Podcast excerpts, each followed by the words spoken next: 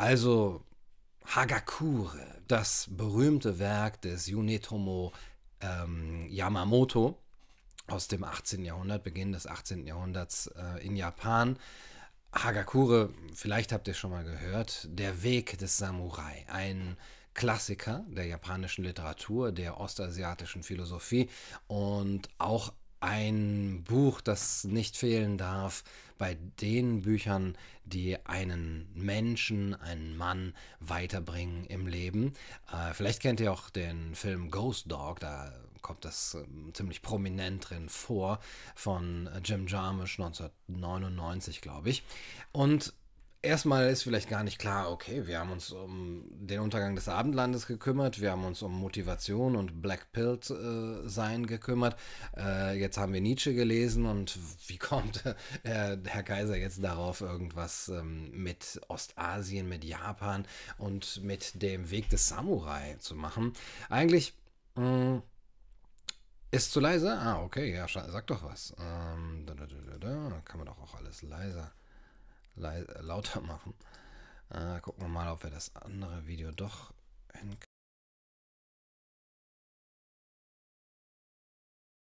Funktionieren? Doch, jetzt, oder? Äh, jetzt haben wir das andere Mikro. Ich hoffe, das geht äh, gut. Dankeschön, Alexander Wirth. 99 äh, Cent. Vielen, vielen Dank. Ähm, schreibt mal in die Kommentare, ob der Ton jetzt ähm, besser ist. Der Liberalismus oder der Libertarismus als Philosophie, als politische Einstellung hat ja einen gewaltigen Nachteil. Im Grunde genommen ist er ja eine negative Philosophie. Und das ist ja auch was, was ihn von rechter Seite vor allem, vielleicht auch von linker Seite immer wieder angekreidet wird. Der Liberalismus führt in unseren Untergang, weil er uns im Grunde genommen die Tradition raubt, weil er der Gesellschaft den Kern nimmt, das Kultische sozusagen, das, was sie zusammenhält, weil im Grunde genommen alles geht. Der Liberalismus erkennt nur noch die Freiheit als höchsten Wert, aber die Freiheit ist ein negativer Wert. Negativ meint hier eben eine Abwesenheit von. Es ist ja eben eine Freiheit von, die da ähm, hochgehalten wird und auch als höchster Wert des Libertarismus, des Liberalismus ähm, ja, hochgehalten wird, eine Freiheit von, also eine negative Freiheit, eine Freiheit von willkürlichem Zwang. Und nichts anderes. Das heißt, es gibt keinen positiven Wert im Liberalismus. Da ist schon die, die Freiheit und was du mit deiner Freiheit machst, ist dir überlassen. Und was die Gesellschaft mit ihrer Freiheit anfängt, ist ihr überlassen. Und wenn sie nichts damit anfängt, tja, dann ist das halt so. Der Traditionalist, der Rechte, auch der Sozialist kämpft dagegen und sagt, wir müssen dem starke positive Werte entgegensetzen, sowas wie Gleichheit zum Beispiel oder Tradition oder auch Religion. Deswegen waren einige Liberale, Libertäre dann später auch durchaus der christlichen Religion zugeneigt, wie zum Beispiel Roland Bader, der gesagt hat, ja, die Gesellschaft muss frei sein, aber wenn sie nicht die Religion hat, dann hat sie diesen Kern nicht, der sie zusammenhält. Und dann fällt sie in sich zusammen und dann braucht sie, dann schreit sie äh, geradezu nach diesem äußeren Zwang, den dann nur wieder der Staat ähm, ihr beibringen kann. Und diese negative Freiheit so zu betonen, kann auch dazu führen, dass die Gesellschaft abdriftet in Konsumismus, in bloßen Hedonismus, in einen Nihilismus, so wie es in, in dem Lied äh, Dänen lügen nicht heißt, ja, was wirst du anfangen mit deiner Freiheit, die du so sehr, wie geht es weiter, die du so sehr wolltest? Was wirst du jetzt anfangen? Du wolltest immer Freiheit haben, aber du kannst sie nicht füllen. Und das ist ja die größte Aufgabe. Dessen ist sich auch der Liberalismus nicht ganz unbewusst gewesen, aber es ist immer sein, sein, sein, sein hinkender Fuß sozusagen. Andere Ideologien können das füllen. Und sie sagen, wir bieten euch einen großen positiven Wert an. Die Tradition, die Religion oder eben das größere Gut des Gemeinwohls. Und der Mensch ist ja so, dass er das nicht aus sich alleine herausbringen kann. Wenn man ihm sagt, sei frei und nun guck, was du mit deiner Freiheit anfangen kannst, fällt er vielleicht in ein großes Loch. Und das ist auch das ähm, Loch des, äh, des Nihilismus im Westen. Genau, äh, Marion Wieselhuber. Isaiah Berlin heißt, hat, äh, hat diese beiden Arten von Freiheit gegenübergestellt. Eine Freiheit von, das ist diese negative Freiheit, und eine Freiheit zu. Jetzt kann ich mit der Freiheit aber auch etwas anfangen, weil ich die Möglichkeiten dazu habe. Also zum Beispiel eine Bibliothek oder Schulen oder ein Schwimmbad und so weiter. Aber ich muss auch einen Sinn haben, den ich, der mir den, das Leben, der mir im Leben diese Richtung zeigt, die ich dann auch mit dieser Freiheit einschlagen kann. Astrid, vielen, vielen Dank. 5,49 Euro. Der Superchat funktioniert auch aus Bayern. Sehr, sehr vielen Dank. Geld ist angekommen. Und jetzt kommt der Samurai ins Spiel. Und diese östliche Philosophie des Bushido. Bushido, der Weg des Kriegers. Und das ist ja eine ganz, ganz andere Sichtweise darauf, denn der Krieger hat eine ganz, einen ganz starken Sinn nämlich das Dienen, und zwar seinem Kaiser zu dienen. So, jetzt wisst ihr es eigentlich, warum ich diesen Chat mache. ähm, also seinem Kaiser dienen als höchster Wert. Uns ähm, ist es vielleicht etwas suspekt, wenn wir das aus westlicher oder deutscher oder germanischer Sicht sehen würden, dem Führer dienen oder dem König dienen oder dem, dem größeren Wohl irgendwie dienen dieses Unterwürfige das, äh, und, und dieses zurücksteckende Demut und, und äh, äh, seine eigenen Ziele äh, und seine eigene Individualität klein halten für das größere Gut, ist auch dem Liberalen und dem Libertären suspekt. Und wir könnten geradezu mit Ayn Rand dagegen wettern und sagen, nein, nein, nicht der andere gibt dir vor, was dein Ziel sein soll, nicht der Kaiser von China oder der Fürst irgendeines äh, Fürstentums da, sondern du selbst, aus dir selbst heraus musst du die Werte holen für dein Leben. Ähm, I Love Capitalism fragt, danke, 5 Euro, vielen, vielen Dank für, den, äh, für die Spende. Hängt das persönliche Glück denn nicht ganz stark mit der Komplexität der individuellen Zielsetzung zusammen? Der Komplexität der individuellen Zielsetzung. Äh, spende nochmal und führe bitte aus, was du damit meinst. Nein, Scherz, ich kann mir das jetzt so erklären dass die individuelle Zielsetzung natürlich deswegen komplex ist, weil sie ja aus den eigenen primären Wünschen besteht, also auch aus, aus Lustempfindungen und eigene, äh, den eigenen Lebenssinn, aber auch dem, was die Gesellschaft und das Umfeld einem vorgibt, beziehungsweise wie man mit seinen Zielsetzungen auch in der Gesellschaft ankommt und wie diese Ziele auch ähm, verwirklicht werden können. Wenn die Gesellschaft, wenn deine Freunde, wenn deine Familie dir selber sagt, so wie du dein Leben führst und die Ziele, die du verfolgst, äh, das können wir nicht sehr gut heißen, dann wird dich das nicht unbedingt glücklich machen, das auf Teufel komm raus zu verfolgen. Und das könnte diese Komplexität sein, ich rate jetzt und interpretiere das da rein, ähm, der individuellen Zielsetzung und das immer miteinander abzugleichen. Das eigene Leben mit den Erwartungen der Gesellschaft ähm, macht das persönliche Glück aus. Zurück nach Japan.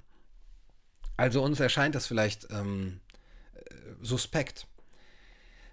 Aber auch äh, damals schon war es ein Wert, also als das Harakure geschrieben wurde von Yamamoto, war es schon ein Wert, der, verf der verfallen ist. Ähm, Im Grunde genommen ist, kennen wir ja die Samurai-Kultur immer nur in einem Niedergang. Wenn ihr zum Beispiel The Last Samurai gesehen habt mit ähm, Tom Cruise, da wird es ja auch schon in dieser, dieser wirklich letzten Schwundform nur noch gezeigt, wo eigentlich die moderne Welt der Technologie, der Arbeitsteilung, des Handels einbricht in das traditionelle Japan, nicht nur einbricht, sondern das traditionelle Japan geradezu ausgehöhlt hat und nur noch ein paar Inseln der Tradition übrig geblieben sind, nämlich in dieser Welt des Samurai. Und wir im Westen haben, glaube ich, auch diese Inseln der Tradition kaum noch. Wir sind ja äh, so stark von, von, von der Zivilisation und der, der, der, dem Handel und dem Kapitalismus und äh, der Technologisierung durchdrungen, dass das Traditionelle in uns, auch das Spirituelle und das, das Religiöse, nur noch an der Oberfläche vielleicht irgendwo ist. Oder vielleicht wirklich nur ganz kleine Inseln, aber dass sie ja nicht mehr die Gesellschaft irgendwie trägt. Der Samurai aber verkörpert in seinem Lebenswandel eine Einstellung, eine Geisteshaltung, die genau diese Bindung an den obersten Herrn äh, widerspiegelt, die also das einzelne Leben einbindet und deswegen sinnvoll macht. Und wir haben ja darüber gesprochen. Nihilismus, Blackpill zu sein, einen Pessimismus der Stärke einzunehmen, kann ich dem vielleicht entgehen, indem ich einen neuen Traditionalismus oder einen alten Traditionalismus aufnehme und zum Beispiel wie der Samurai in Japan und in anderen Kulturen mag es dann eben andere Formen geben, die aber die gleiche Struktur haben, einzunehmen und ähm, diese, äh, diese Bindung an das höhere Gut wiederzufinden. Wenn der Liberalismus mir das nicht gibt, muss ich mir das eben selber geben. Und man könnte auch sagen, ich bin froh, dass, mir, dass der Staat mir das nicht aufdrängen will, also wenn man das Glück hat, in so einem liberalen Staat zu leben. Aber das bedeutet für mich, dass ich diese Aufgabe habe oder das bedeutet für die Gesellschaft, dass sie diese Aufgabe hat, diese Werte aus sich herauszuschöpfen. Und das können nicht nur Werte des Laissez-faire sein, ja, jeder so wie er mag, wäre mal meine These. Weil viele sagen, die sich vielleicht auch nicht so viel damit beschäftigen, hey, es ist doch alles in Ordnung, wenn jeder jeden nach seiner Fasson selig werden lässt. Wenn jeder so lebt, wie er mag und die Freiheit des anderen dort endet, wo die eigene beginnt und andersrum, dann ist doch alles in Ordnung. Und das ist natürlich auch erstmal die Grundlage. Aber was kommt dann? Das ist eben nur die Grundlage. Gehen wir ganz kurz auf äh, Yamamoto ein. Was bedeutet es überhaupt, ähm, ein, ein Samurai zu sein? Also Yamamoto schreibt darüber, wie sein Vater und sein Großvater diese Stellung beim Fürsten hatten und sich auszeichnen konnten, weil es Kriegszeiten waren. Yamamoto selber aber leidet darunter, dass es ihm nicht möglich ist, in der Friedenszeit dem Fürsten zu dienen oder Großes zu leisten, ein Held zu sein. Er bemüht, bemüht, sich aber, dieser perfekte Samurai zu sein, aber er kann es nicht, weil es eben keine großen Aufgaben mehr gibt. Hm, ihr kennt das. Und er, er, er, arbeitet an sich. Er ist auch dieser, diese, ist auch diese Selbstverbesserungsidee, über die wir die letzten Videos gesprochen haben, mit drin beim Samurai. Der Samurai muss stetig an sich arbeiten. Und äh, gerade diese japanische Kultur, auch des Zen, ist ja eine der steten Kultivierung des kleinen Ichs, des kleinen Egos, der kurzfristigen Lüste eine Kultivierung wirklich geradezu ins Extrem. Im Zen haben wir das im Extrem und im Samurai haben wir es auch im Extrem. Wir werden gleich dazu kommen, wo dieses Extrem genau äh, liegt. Also zum Beispiel Tagebuch zu führen, zum Beispiel seine Fehler aufzuschreiben, die man so macht und ständig daran zu arbeiten, diese zu, zu verbessern. Also die Lebensphilosophie des Samurai ist im Grunde genommen ja, oder der Samurai zu sein ist im Grunde genommen eine geistige Haltung. Deswegen ist es auch so cool in dem Film Ghost Dog zum Beispiel, das ist, der spielt ja in Amerika äh, in den, in den 90er Jahren. Da geht es ja gar nicht darum, dass jetzt jemand wirklich ein Samurai werden kann mit so einer Montur, sondern der Samurai ist der, der diese Geisteshaltung verinnerlicht. Der Samurai weiß, dass das Leben kurz ist, wie ein Traum, flüchtig ist, dahin geht und er konzentriert sich darauf, in jedem Augenblick das richtige Handeln an den Tag zu legen, sich nicht gehen zu lassen. Es ist ein äußerst strenges Ideal. Er sieht die anderen Menschen und sieht, das sind im Grunde genommen Marionetten. Die lassen sich von ihren Lüsten äh, und von ihren Wünschen und kurzfristigen Launen leiten. Sie lassen sich von der Gesellschaft leiten. Und sie wissen im Grunde genommen nicht, wie sie den jetzigen Moment und wie sie ihr sehr kurzes Leben wirklich äh, führen sollen. Das sind die anderen Menschen. Der Samurai aber will sein Leben nicht vertrödeln, sondern er will ähm, sein Leben in den Dienst einer höheren Idee stellen. Dazu gehört erstmal das überhaupt zu akzeptieren. Das Leben ist kurz und ich muss das so annehmen, wie es ist. Ich muss das wirklich auch verinnerlichen. Es gibt ja auch im Zen die Todesmeditation oder im Buddhismus, dass man darüber meditiert, dass man stirbt, dass man im Grunde genommen schon eine Leiche ist, eine lebende Leiche. Das Einzige, was uns vom Toten unterscheidet, ist im Grunde genommen, dass der Körper sich noch bewegt, aber sonst sind wir im Grunde genommen tot. Tote auf Urlaub sozusagen. Das muss verinnerlicht werden. Und dann muss man daraus das Beste machen. Man muss dann jeden einzelnen Moment und sich selbst so formen, indem man seine Pflichten erledigt. Pflicht ist hier eben das Ideal, das in Japan ja auch immer noch ganz stark traditionell vorherrscht. Das, man hat ja manchmal die Japaner auch die Preußen Asiens genannt. Heute würde man höchstens vielleicht die, die Deutschen, die Japaner des Westens nennen. Ich weiß es gar nicht, ob man das überhaupt noch so vergleichen kann. Die Preußen Asiens, also die, die diese Arbeitsethik und äh, diese Pflichtenethik geradezu verinnerlicht haben. Es geht nicht um den Luxus. Der Luxus verweichlicht nur. Es geht nicht um den kurzfristigen Moment und die, den, den Lustmoment. Es geht auch nicht um den eigensinnigen Erhalt des eigenen Lebens. Wir gucken immer nur darauf, wie gut geht es uns und überleben wir überhaupt. Darum geht es dem Samurai nicht. Er will sogar vor dem Tod erstaunliche Taten vollbringen. Oder nicht nur sogar vor dem Tod, sondern vor dem Tod, vor der Gefahr, kann er überhaupt diese erstaunlichen Taten vollbringen. Umso mehr, je schlechter seine Chancen stehen und je aussichtsloser die Situation ist. Das gibt ihm überhaupt die Möglichkeit, jetzt heldenhaft zu sein und heldenhaft zu sterben. Bescheiden sein muss der Samurai, geduldig sein muss er, er muss seine eigenen Ziele und die, die, die Ziele, sich selbst zu ver, geduldig anstreben. Er darf nicht aufgeben. Er darf nicht zu viel auf einmal wollen. Er darf nicht so tun, als wüsste er alles oder als wüsste er, als wäre er im Besitz der absoluten Wahrheit. Er muss sich selbst stets kritisch prüfen. Er muss alles hinterfragen. Er muss sich den Rat bei anderen suchen, die er für weiser hält, äh, auf die muss er hören und, ähm, und davon muss er lernen. Und er darf nicht übermütig sein und irgendwie äh, mit der Haltung durchs Leben gehen, er wäre schon erleuchtet oder im Besitz der Wahrheit. Das ist wirklich nicht nur eben eine tätige Demut unter dem Fürsten, sondern auch eine Geisteshaltung, eine demütige Geisteshaltung. Im Leben, das weiß der Samurai, gibt es keine Vollkommenheit. Das ist die Condition humaine. Kein Video ohne dieses Wort. Äh, deswegen muss der Samurai einsehen, dass er immer auf dem Weg sein wird. Ja, dieses Do, der, der Weg, ist ja auch in der japanischen Philosophie das Wichtige. Und das ist deswegen das Wichtige, um einzusehen, äh, das Ziel ist immer schon, ist immer noch weiter weg und es wird immer weiter weg sein.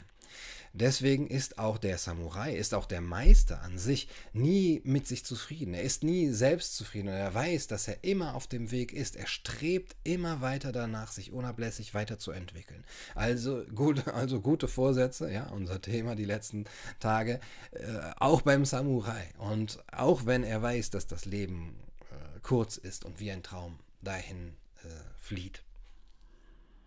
Ein wahrer Bushi, also ein Krieger, greift nicht an, weil er sich Chancen auf den Sieg ausrechnet. Er sticht direkt ins Herz seines Feindes, ohne an seine persönliche Sicherheit zu denken.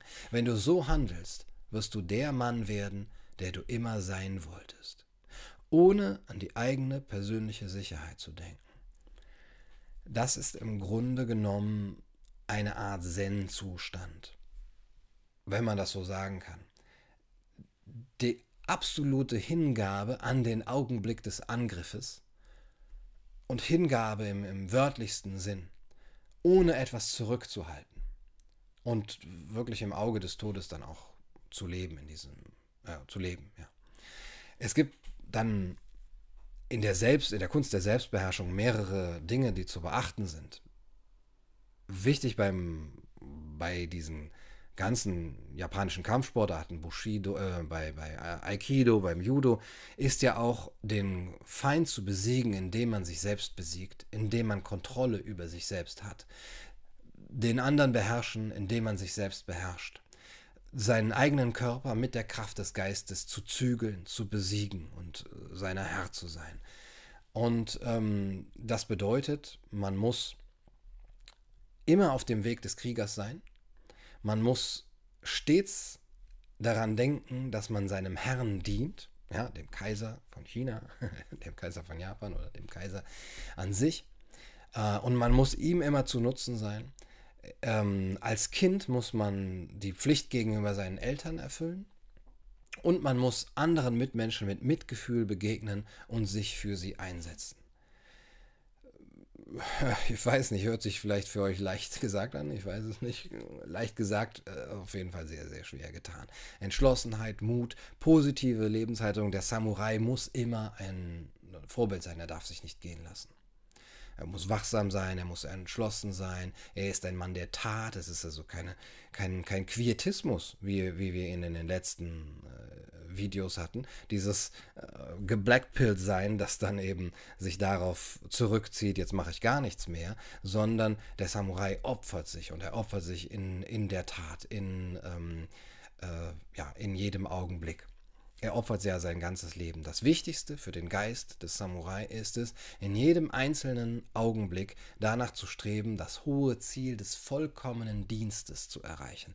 Und das ist ja die vollkommene Auslöschung des Ich, des kleinlichen Egos, das sagt, ach, ich will aber eigentlich so leben, ach, ich würde gern das kaufen, ich möchte in dem Luxus leben und ich möchte für mein Leben das und das erreichen. Und wenn wir gute Vorsätze uns machen, am Jahresanfang, dann sagen wir ja oft etwas, was für uns gut sein wird. Ah, wenn ich das können werde, ah, wenn ich noch dieses Buch lese oder wenn ich Klavier spielen kann oder wenn ich mehr Muskeln aufbaue, dann ist das für mich gut. Aber das ist eben nur der kleine äh, Egoismus, der uns diese guten Vorsätze fassen lässt. Der Samurai fasst gute Vorsätze, um sich vollkommen in den Dienst seines Herrn zu stellen, seines Kaisers.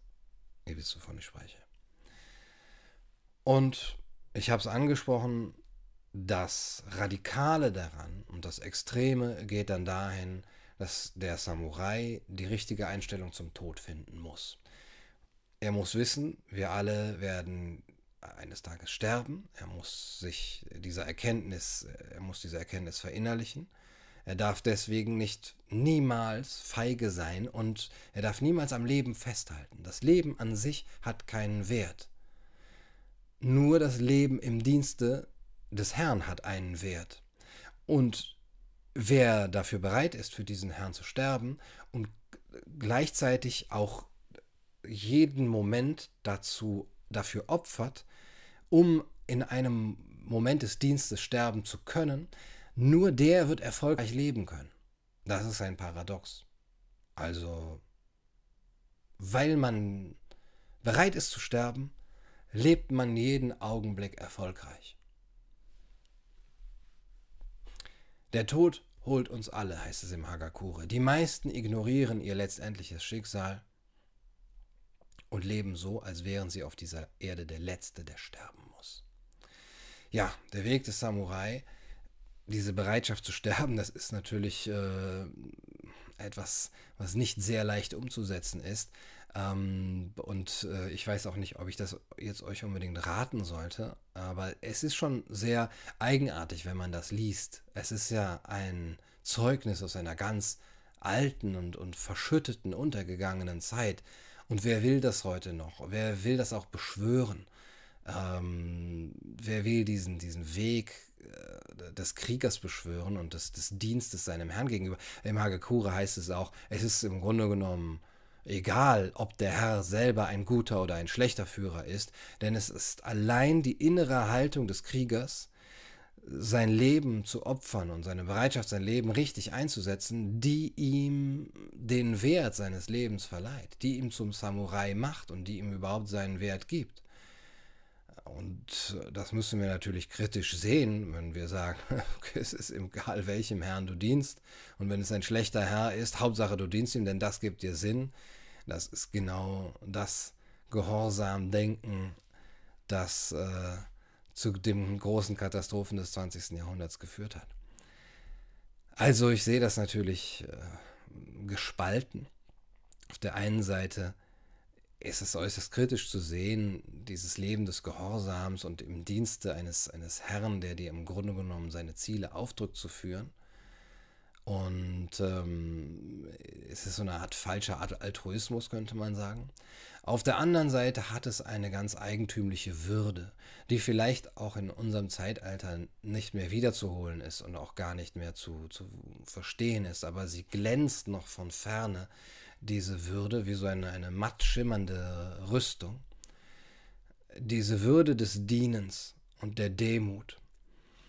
Und ich würde behaupten, dass wenn man sich seinen, seinen Herrn richtig aussucht, und das, das mag dann der Herr unser Gott sein oder irgendein ein, ein religiöser, ein religiöses Wesen, dass man dann tatsächlich seinen Wert auch im Dienen äh, erfahren kann und auch in, in dem äh, sich entsagen von den kleinlichen Wünschen und sie einem größeren Ziel opfern. Denn wenn der Libertäre sagt, ah, das Gemeinwohl, das ist im Grunde genommen nur eine Lüge, und zwar ist es die Lüge der, der Mächtigen, äh, ihre eigene Macht zu erhalten und des Staates äh, sich weiter auszudehnen, dann stimmt das ja schon, weil das nur ein, eine Vorgabe ist und das, das Gemeinnull vor Eigennutz, dieses Prinzip, das auch Hitler äh, beschworen hat, ist natürlich nur ein, ein, ein eine politische Finte und, und ein, ein Machiavellismus sogar. Aber wenn ich das selber für mich aus meiner eigenen Empfindung heraus machen kann, einem Ziel und einem, einem Wert nachzueifern, dem ich meine eigenen äh, kleinlichen und, und kurzfristigen Ziele und Wünsche und Lüste hintanstellen kann, dann gibt das meinem Leben einen höheren Wert als das bloße für den, äh, für den nichtigen Moment leben im Konsum, im Luxus, im Materialismus, im Hedonismus.